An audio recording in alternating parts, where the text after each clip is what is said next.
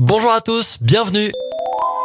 On commence avec une bonne nouvelle pour les gourmands et les fans de raclette. La saison de la raclette est lancée. C'est un restaurant français qui euh, a lancé officiellement ça en proposant des raclettes à volonté. Fermière, aux chèvres, à la truffe, à l'ail des ours ou encore au piment d'Espelette.